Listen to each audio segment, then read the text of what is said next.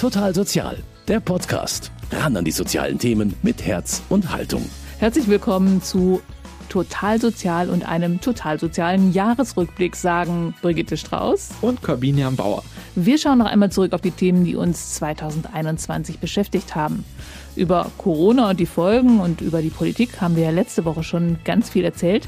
Wer es verpasst hat, die Sendung gibt es zum Nachhören unter mkonline.de und überall, wo es Podcasts gibt. Also nicht nur die Sendung von letzter Woche. Wenn Sie jetzt zwischen den Jahren mal Zeit und Muße haben, können Sie dort wirklich alle unsere Sendungen noch einmal anhören. Und äh, was Sie da so erwartet ähm, in unserer Mediathek, darüber sprechen wir nämlich heute. Wir schauen nämlich etwas genauer auf die Menschengruppen, für die die Verbände im Erzbistum München und Freising so viel tun, nämlich Kinder, Senioren, Migrantinnen, Menschen mit Behinderung, Obdachlose und Frauen. Nur die Männer, die fehlen mal wieder. Ja, aber nur in deiner Aufzählung, also sowohl in der Arbeit der sozialen Verbände, was die Aktiven, aber auch was die Klienten angeht, sind natürlich Männer durchaus auch präsent.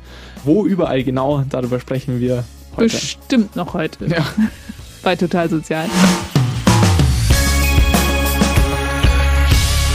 Und da sind wir wieder bei unserem total sozialen Jahresrückblick Teil 2. Wir wollen uns heute mit den verschiedenen Menschengruppen beschäftigen, um die sich die Verbände im Erzbistum München und Freising so kümmern. Und ich würde sagen, wie heißt es immer beim Schiffbruch? Frauen und Kinder zuerst? Ja, fangen wir mal mit den Kindern an. Ähm, und zwar ein Datum, es liegt jetzt noch nicht so lange zurück, ist immer der erste Advent, wissen vielleicht viele nicht, aber da ist immer Jugendopfersonntag. Heißt so, weil an diesem Sonntag eine Spende für Kinder und Jugendliche geopfert werden soll. Also ganz konkret bedeutet das, dass die Kollekten in den Gemeinden an diesem Sonntag ähm, an die katholische Jugendfürsorge KJF gehen. Und was wird dann mit den Spenden gemacht? Da werden dann eben Projekte des KJF unterstützt und ähm, eben jedes Jahr ein Leuchtturmprojekt gibt es da auch. Dieses Jahr war das eben das Saalberghaus. Das ist ein Kinderheim in Putzbrunn, aber eben nicht nur, hat mir die Einrichtungsleiterin Agnes Gschwendner für die Sendung erzählt. Mittlerweile sind wir als Einrichtung auch gewachsen, haben unser Angebot verbreitert, sodass wir uns jetzt als Spezialeinrichtung für Familien mit kleinen Kindern äh, verstehen. Also wirklich ein sehr breites Spektrum mit mittlerweile auch fast 230 Mitarbeitern ähm, im Bereich von Beratung, Betreuung, Therapie eben von Kindern von 0 bis 7 Jahren im Schwerpunkt und äh, entsprechend auch der Versorgung und Beratung ihrer Eltern, je nachdem, in welchen Schwerpunkten wir in den einzelnen Angeboten arbeiten. Also eben kein Waisenhaus, weil die Eltern ja offensichtlich auch mit eingebunden werden. Genau, die Aufnahmegründe im Saalberghaus sind heute eben ganz vielseitig keine Eltern mehr zu haben, also weise zu sein, ist eigentlich kaum noch eine Ursache. Ähm, wir haben tatsächlich Kinder, die auch Misshandlung oder Missbrauch erlebt haben. Letztlich ging es in den allermeisten Fällen darum, dass die Kinder aufgrund einer Gefährdung recht schnell aus den Familien herausgenommen werden mussten. Und das bedeutet natürlich aber auch, dass die Kinder nicht dauerhaft von ihren Familien weggenommen werden, sondern man versucht eben bloß die Eltern zu entlasten, zumindest für eine bestimmte Zeit. Das oberste Ziel ist es aber, dass die Kinder möglichst schnell auch in ihre eigenen Familien zurückkehren können. Ich hatte da noch eine andere Sendung, weil das Saalberghaus, wir haben ja vorhin schon gehört, hat viele unterschiedliche Programme und ähm, ich habe mir noch vor dem Jugendopfersonntag ein anderes angeschaut, nämlich die Bereitschaftspflege.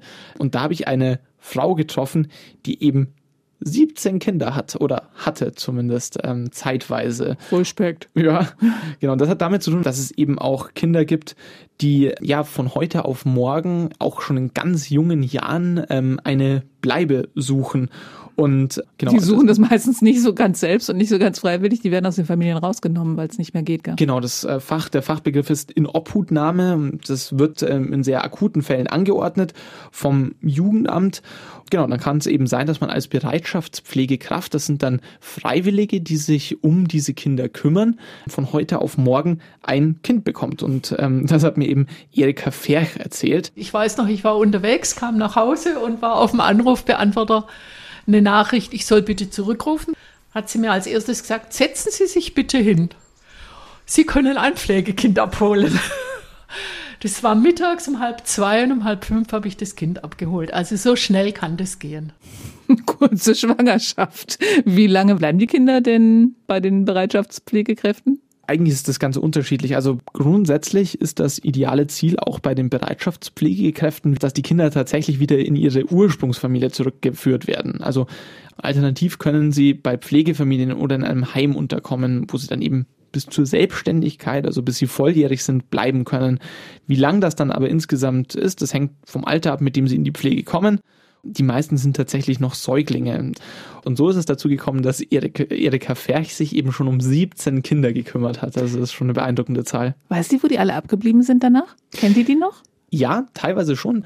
Und es gibt natürlich einem auch viel, wenn man dann weiß, hey, aus diesem Mädchen oder diesem Boom mhm. ist noch dessen das geworden. Das ist natürlich dann Dem habe ich ein spannend. Stückchen auf dem Weg geholfen. Genau. Und du hast doch auch ähm, ein Thema gehabt, wie es Frauen geht, die jetzt zum Beispiel ein psychisch, eine psychische Erkrankung haben und auf die Art und Weise mit ihrer Mutterrolle überfordert sind. Mhm, also das war das Haus Lucia vom Sozialdienst katholischer Frauen. Das gibt es jetzt seit ungefähr 20 Jahren, haben sich zwischendurch auch mal umbenannt.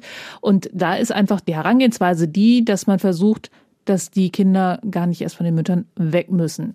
Die Frauen können dorthin ziehen mit ihren neugeborenen Kindern können weiter in Behandlung sein und bekommen jederzeit Unterstützung. Und es wird so ein bisschen geschaut, ob das auch wirklich klappt mit den Kindern und den Müttern, ob die zusammen quasi entlassen werden können. Das dauert dann so ein halbes Jahr. Und das super Spannende war, ich habe mit einer Frau gesprochen, die dort eine der ersten Klientinnen heißen sie, glaube ich, auch, eine der ersten Bewohnerinnen war, Ihre Tochter ist jetzt inzwischen 19 und den beiden geht's richtig gut. Wir haben die Zeit so gut nutzen können für uns, dass wir einfach ein, ein Sprungbrett bekommen haben für die in Anführungszeichen normale Welt. Ich bin berufstätig, meine Tochter macht derzeit das Abitur, mein Mann und ich sind seit drei Jahren verheiratet und ich habe einfach äh, Fuß im Leben gefasst. Tja, so läuft's im Idealfall. Du warst, das finde ich auch, habe ich auch ein spannendes Thema gefunden, ähm, in einer Minischule. Ähm, was ist das denn? Das klingt so niedlich und kuschelig und eigentlich war es da auch ziemlich kuschelig. Da gibt's kleine Klassen mit maximal zwölf Kindern. Meistens sind zwei Lehrkräfte in der Klasse, also alles, was das Pädagogenherz begehrt. Ich war vor Ostern in dieser Clemens Maria Hofbauer Schule in Putzbrunn und habe mit dem Schulleiter Robert Bauer-Faro darüber gesprochen, was seine Schule so besonders macht. Haben Sie so ein typisches Kind, so eine typische Geschichte von einem Kind, wie es dazu kommt, dass es hierher kommt? Das typische Beispiel eines Kindes ist, es wird erstmal versucht, es an der Regelschule einzuschulen. Es treten Schwierigkeiten auf, das Kind stört im Unterricht, die Lehrer, die Schulleitungen an den externen Schulen wissen vielleicht nicht mehr weiter. Klar, dann wird einmal das Repertoire der schulischen Ordnungsmaßnahmen gezogen, es kommt zu Verweisen, es kommt zu verschärften Verweisen, es kommt zum Schulausschluss und irgendwann ist es vielleicht doch so Bereich, dass das Kind einfach an diesen Regelschulen nicht mehr beschult werden kann, zu Hause sitzt und dann ist einfach die Not groß und dann ist einmal so ein typischer Weg, wo die Kinder zu uns kommen und dann einfach viele sehr, sehr dankbar sind, wenn auch einfach eine Aufnahme bei uns klappt. Tja, und die Kinder sind dann an der Clemens-Maria-Hofbauer-Schule sehr willkommen. Da geht's dann auch nicht so darum, dass man den Lehrplan durchhechelt, sondern dass man jedes Kind individuell fördert. Und zwar sowohl schulisch, dass es wieder auf eine Regelschule gehen könnte, aber eben auch sozial und emotional. Und dazu gibt es ein Belohnungssystem. Wenn man also bestimmte Regeln eingehalten hat, dann kriegt man irgendwelche Punkte. Und wenn man genug Punkte zusammen hat, dann darf man sich eine Belohnung aussuchen. Und eine Belohnung ist zum Beispiel, dass man eben Robert Bauer-Faro buchen kann. Und das heißt, es kann gehen von, ich gehe mit einem Schüler, mit einer Schülerin raus zum Fußballspielen. Es war, dass ein Kind sich gewünscht hat, bei uns mit mir zusammen alte Computer zu zerlegen. Ein anderes Kind hat sich gewünscht, dass wir zusammen in den Wald gegangen sind und dort irgendwie ein Baumhaus, also eine Baumhöhle gebaut haben. Ein anderes Kind hatte sich eben aber auch unter anderem gewünscht, was weiß ich, zum Raufen in die Turnhalle zu gehen. Also da kann individuell das Kind sich überlegen, was für ihn eben passend ist. Das ist ja coole Aktion.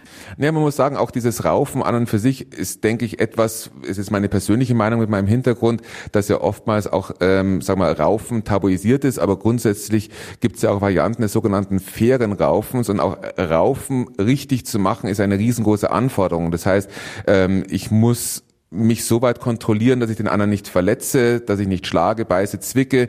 Ich muss schauen, wenn ich unterlegen bin und der andere kräftiger ist, muss ich mit dem Misserfolg umgehen können ähm, und hier auch eine gewisse Frustrationstoleranz entwickeln. Ich muss genauso, wenn von außen kommt ein Stopp, muss ich Regeln eindeutig einhalten. Ein Stopp ist Stopp. Ähm, und das heißt, Raufen klingt erstmal so ein bisschen, okay, ähm, da macht man jetzt großen Blödsinn. Nein, ich denke, richtig zu raufen, fair zu raufen, ist etwas, was für die Kinder auch eine ganz, ganz hohe Anforderung bedeutet, sich an diese Regeln zu halten. Klingt eigentlich nach einem recht innovativen pädagogischen Konzept. Nee, ähm, eigentlich klingt das nach einem pädagogischen Konzept, ehrlich gesagt. Im Gegensatz zu einem Lehrplan. Und die Kinder waren übrigens total süß und charmant. Also Kinder sind toll, egal wie schlimm sie angeblich sind. Jetzt haben wir viel über die Kinder gesprochen. Ich möchte jetzt noch schnell was erzählen, was mich dieses Jahr beim Thema Seniorinnen und Senioren beschäftigt hat. Ja, da gab es ja so einige Déjà-vus in den letzten Wochen wegen Corona.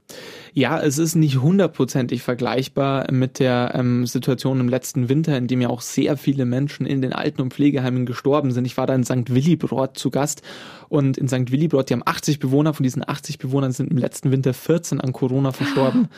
Und wir hatten einen relativ entspannten Corona-Sommer. Irgendwie jeder, inklusive mir, hat eigentlich gedacht, wir haben das jetzt hinter uns.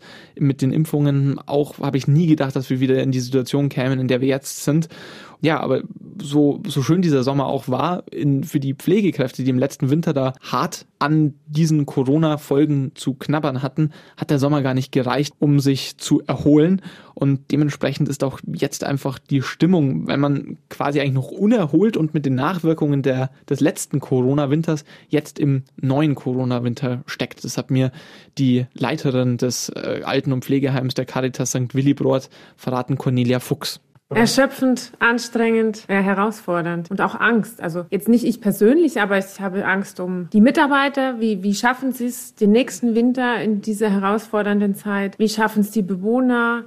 Schaffen wir es die nächsten Monate, ohne wieder einen größeren Ausbruch zu haben?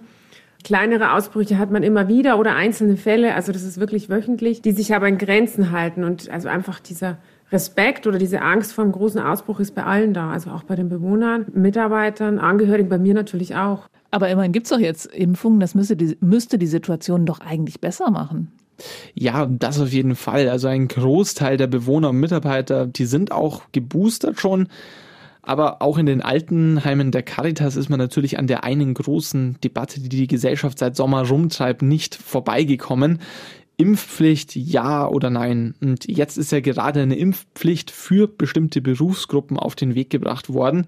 Und Doris Schneider ist die Geschäftsführerin aller 27 Caritas Altenheime im Erzbistum, sieht in dieser Impfpflicht für Pflegeberufe und medizinische Berufe ein ganz falsches Signal. Meine Befürchtung ist äh, ganz klar, dass äh, sich der ein oder andere dann auch sagt, jetzt habe ich mich hier eineinhalb Jahre durch die Pandemie gekämpft, ähm, jetzt kommt eine Impfpflicht, ich gehe. Und wir brauchen wirklich jede helfende Hand, die engagiert ähm, hier zu Werke geht äh, und, und die Einrichtungen ähm, mit unterstützen der Bewältigung der Aufgaben. Interessante Perspektive, aber vielleicht kommt ja die Impfpflicht für alle das begrüßen sie tatsächlich auch. Also da sind sich alle sehr einig, auch in, ähm, in St. Willibrord, sowohl die Caritas-Chefin als auch die Heimleitung. Da sind sich eigentlich alle recht einig. Sie wollen halt bloß nicht den schwarzen Peter mhm. zugeschoben bekommen haben, weil sie sagen, das signalisiert dann halt auch immer, in diesen Bereichen wird die Pandemie angetrieben. Und das stimmt halt nicht, weil in Altenheimen gibt es inzwischen nicht mehr so viele Infektionen. Man schützt sich da auch auf einem ganz anderen Level, wie man das sonst in der Gesellschaft macht. Man trägt konsequent ständig FFP2-Masken, werden Abstände eingehalten. Also es gibt wenige so geschützte Räume wie Altenheime. Das wird halt auch ein bisschen so als Schuldzuweisung verstanden oder als Vorsichtsmaßnahme an der falschen Stelle. Du hattest zwei Sendungen, bei denen ging es um Menschen mit Behinderung und da ging es ziemlich sportlich zu. Einmal ging es ums Reiten und dann gleich um Olympia. Ja, ich habe mich einfach darüber gefreut, dass ich auch mal wieder Einrichtungen besuchen konnte. Das war ja auch in dem Jahr nicht Stimmt. zu jeder Zeit möglich. Ja, ich war unter anderem in Rosenheim und zwar beim katholischen Jugendsozialwerk. Da ähm, leben eben rund 170 Menschen mit einer geistigen Behinderung. Das heißt, die wohnen gemeinsam, arbeiten in Behindertenwerkstätten und machen auch Sport. Und zwar auch bei Wettkämpfen machen die mit. Und die großen Sportveranstaltungen im Sport der geistigen Behinderten heißen ja Special Olympics. Und ähm, Special Olympics, die zeichnen sich nicht nur dadurch aus, dass eben Menschen mit einer geistigen Behinderung teilnehmen, sondern da lebt auch so dieser, dieser olympische Gedanke, nämlich Sport machen und zwar in Gemeinschaft. Und ähm, da habe ich mit einem Herrn gesprochen, Robert Wierak, der hat mir erzählt, äh, was der Grund ist, warum er dabei ist. Erstens, damit du unter Leid kommst. Der Sport muss Spaß machen. Ja. Und danach, nach dem Turnier, dass man sich, in einem, wenn man sich im Lokal noch trifft, dass man noch gemütlich zusammensitzt. Und nicht so wie im Profisport, wenn man es im Fernsehen sieht, angenommen bei der Fußball-UEFA-EM, da geht es bloß um einen Haufen Kohle. Und da, muss ich sagen, sehe ich nicht den richtigen Sinn am Sport. Dabei sein ist alles, ist das Motto, oder? Ja, auf jeden Fall. Und das war, das war eine coole Stimmung da, muss man echt sagen. Fensbacher Hof war auch cool. War auch cool, was ganz was anderes, aber auch da habe ich eine Special Olympics Medaillengewinnerin Ach, sogar komm. getroffen. ähm, ja, das, das zieht sich tatsächlich durch. Der Fensbacher Hof ist Teil des Einrichtungsverbunds Steinhöring ähm, und da gibt es eben auch ein ganz besonderes Angebot, nämlich eine Reittherapie für Kinder mit einer Behinderung. Also die reiten ganz normal oder was ist eine Reittherapie im Gegensatz zu Reiten? Ja, also aussehen tut es erstmal gleich. Pferde sind auch immer mit dabei. Aber ähm, was in der Reittherapie ganz konkret gemacht wird dann, das hängt auch davon ab, was das jeweilige Kind braucht und auch machen will. Das hat mir alles die Leiterin der Reittherapie erzählt, nämlich Hanna Böck.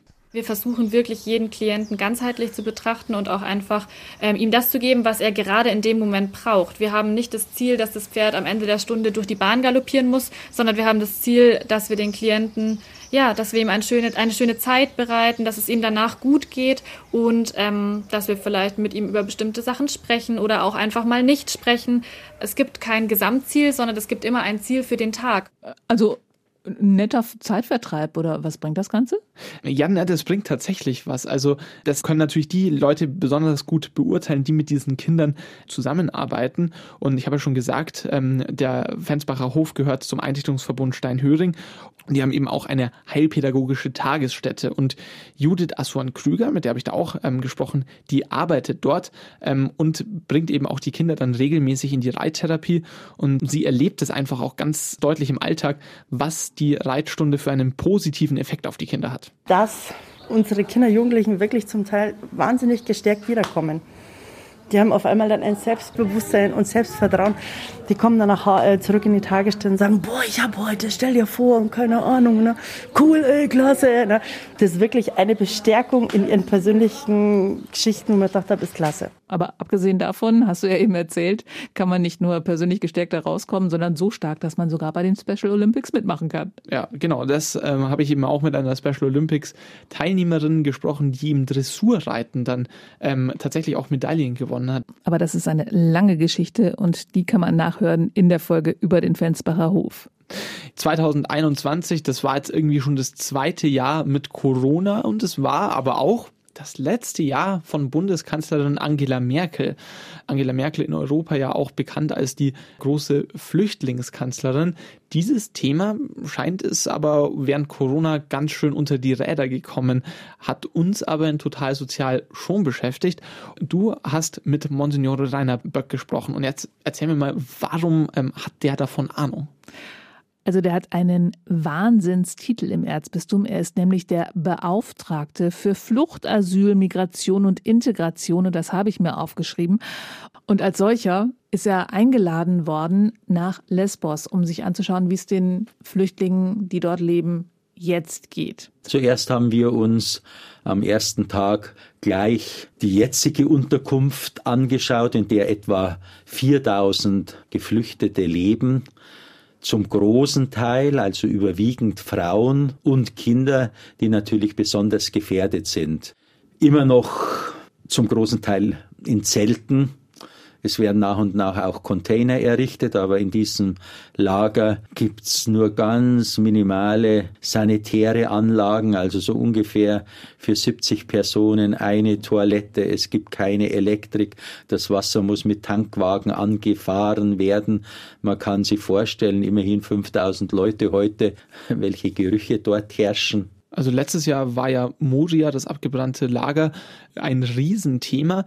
Seitdem ist es aber jetzt nicht mehr so präsent gewesen. Aber mit Moria hat sich natürlich auch die, also mit dem, mit, mit, mit dem Ende von Moria hat sich natürlich die Lage der Flüchtlinge vermutlich nicht unbedingt verbessert, oder? Mhm. Nee, also er hat sich auf jeden Fall Moria auch angeschaut und sagte, das war fürchterlich, diese, diese brache Fläche da zu sehen und äh, irgendwie da lag noch ein Schuh und da lag noch ein Spielzeug.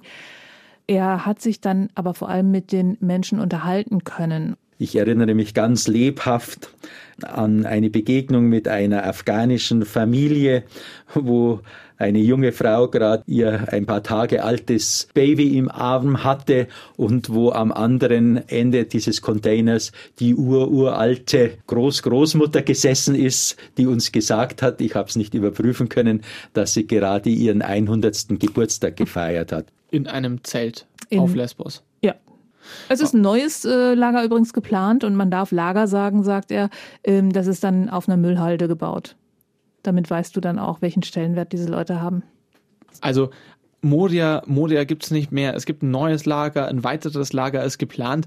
Sind das die Perspektiven von, von den Menschen in den Flüchtlingscamps, dass die einfach ins nächste Camp dann kommen oder was haben die sonst noch für Perspektiven? Also das ist auch das, was Monsignore Rainer Böck gesagt hat, diese Hoffnungslosigkeit und Perspektivlosigkeit und viele bekommen dann tatsächlich auch einen ablehnenden Bescheid, können aber auch irgendwie gar nicht zurück, weil die Türkei die nicht mehr zurücknimmt. Das heißt, die hängen wirklich so zwischen allen Stühlen fest und viele verabschieden sich dann in die Illegalität.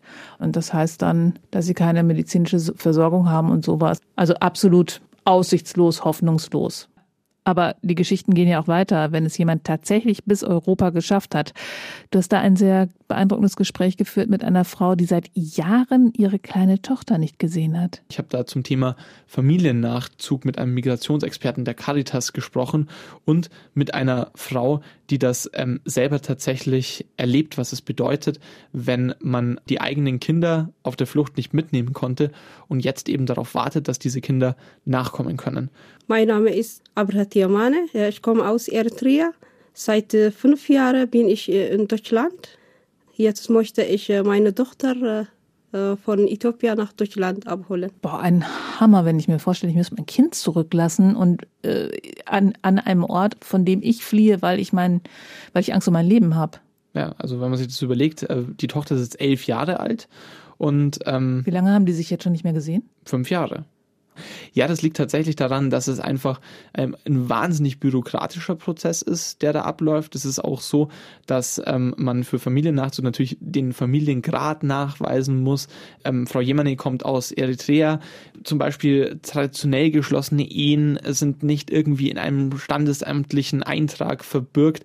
Um nachweisen zu können, wer die Kinder von jemandem sind, muss man einen Gentest machen. Der muss dann auch notariell beglaubigt werden. Dann muss man das irgendwie bei der Alles deutschen... so Sachen Sachen, die man macht, wenn man äh, im Bürgerkrieg irgendwie sich befindet, oder? Genau, und auch natürlich sehr schwierig für, ähm, für die Minderjährigen selber, wenn die dann teilweise da bei Verwandten zurückbleiben, dann gibt es da bei den Botschaften ähm, auch nicht unbedingt in dem Umfang Betreuung, dass das ähm, alles möglich ist. Es ist tatsächlich sehr, sehr schwierig, das hinzubekommen und für ähm, Menschen wie Arbeit jemanden, der das aus Deutschland aus zu koordinieren, das ist auch brutal schwierig und deswegen bekommen die da eben auch Hilfe und ähm, zwar von der Caritas und ich habe ja mit Migrationsexperte Willi Drexler da gesprochen, er hat mir erklärt, wie das abläuft. Das ist eine schwierige Prozedur, aber wir versuchen vor allen Dingen bei diesem bürokratischen Weg zu begleiten, aber das alleine reicht natürlich nicht. Wir müssen sehr viel auch politische Arbeit machen, denn es gibt natürlich Strukturen in Deutschland, Gesetze, aber auch auf der Verwaltungsebene, die versuchen hier das abzubremsen. Also es gibt letztendlich, ich sage es mal, auch kein Interesse daran, dass man das den Leuten leicht macht, die Leute nachziehen zu lassen. Ja, das ist dann halt die Politik der Abschreckung. Auf den Rücken der Kinder wird sie ausgetragen. Also Perspektiven bieten, nicht nur in den Flüchtlingslagern auf Lesbos, sondern auch für die Menschen, die hier auf ihre Familien warten. Das wird definitiv auch nach wie vor eine Aufgabe bleiben, auch wenn durch Corona das Thema Flucht und Migration vielleicht weiter in den Hintergrund gerückt ähm, ist und es wird sich in den nächsten Jahren auch durch die Klimakatastrophe noch weiter verschärfen. Darauf kann man sich schon mal einstellen. Da bin ich gespannt, wie die neue Bundesregierung da Akzente setzen wird.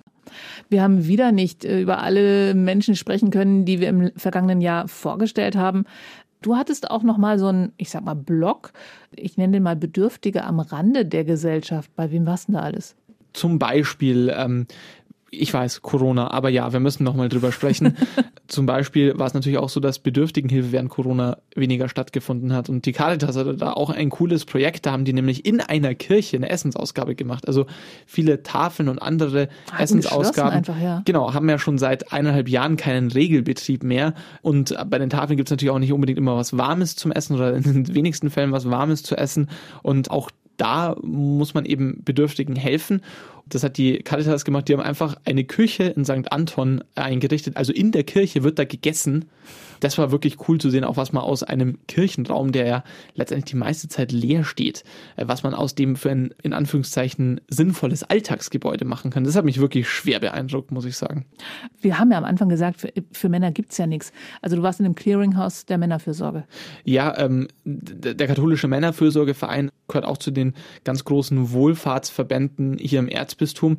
Heißt Männerfürsorgeverein. In der Sendung, die ich dort gemacht habe, habe ich aber auch mit einer Frau gesprochen, ja, und zwar mit einer, äh, mit einer jungen Mutter, deren Beziehung gescheitert ist und zwar nicht ganz konfliktfrei und die dann letztendlich mit äh, Kindern und einem Koffer auf der Straße gestanden ist, aber sonst halt nichts. Ups. Also du kannst mir überlegen, ja, ähm, wenn du kein, wenn du kein Dach über dem Kopf hast, dann ähm, kriegst du erstens keine neue Wohnung. Du findest auch keinen Job, wenn du sagst, hey. Du musst erstmal einen Platz haben, wo du schlafen kannst genau. mit Kindern. Also die plärren ja die ganze Zeit wahrscheinlich erstmal.